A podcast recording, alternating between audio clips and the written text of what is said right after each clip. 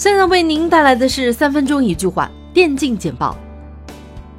一月二十三号，第二届小葫芦盛典在上海 U 加时尚艺术中心荣耀启幕。当晚，上百位行业先锋人物、顶尖主播以及艺人、经纪机构、众多合作伙伴共聚一堂，共襄盛举。知名电竞赛事公司 ESL 在日前正式宣布，与火猫直播在二零一九年继续合作。火猫直播将继续为中国观众带来全球最顶尖的电竞赛事直播体验，双方将携手共创电竞美好未来。PUBG 公司发布了旗下游戏《绝地求生》电竞战队及职业选手扶持计划。PUBG 公司将在收益分成、赛事支持等多角度进行扶持，为职业战队的可持续运行提供帮助。Sandbox 战队目前已经拿下了四连胜。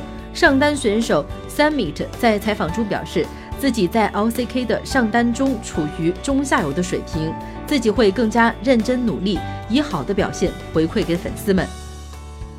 经过几天的激烈对决，重庆 Major 将迎来总决赛最终日对抗。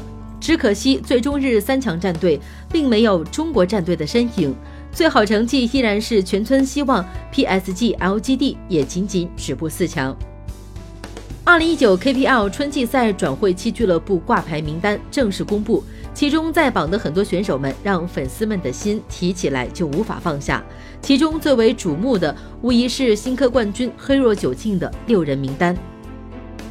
在 LCK 第一轮第二周的比赛中，Griffin 以二比零击败了同样强势的 DWG。当被问到 GRF 的队伍特色时，上单选手 Sword 说道：“团队整体比 SKT 强，自己也不会落后。”苏宁易购电子竞技俱乐部正式与三星电子达成合作，三星电子成为苏宁易购电子竞技俱乐部2019年赞助商。双方在苏宁易购电子竞技俱乐部新基地举行了发布会和签约仪式。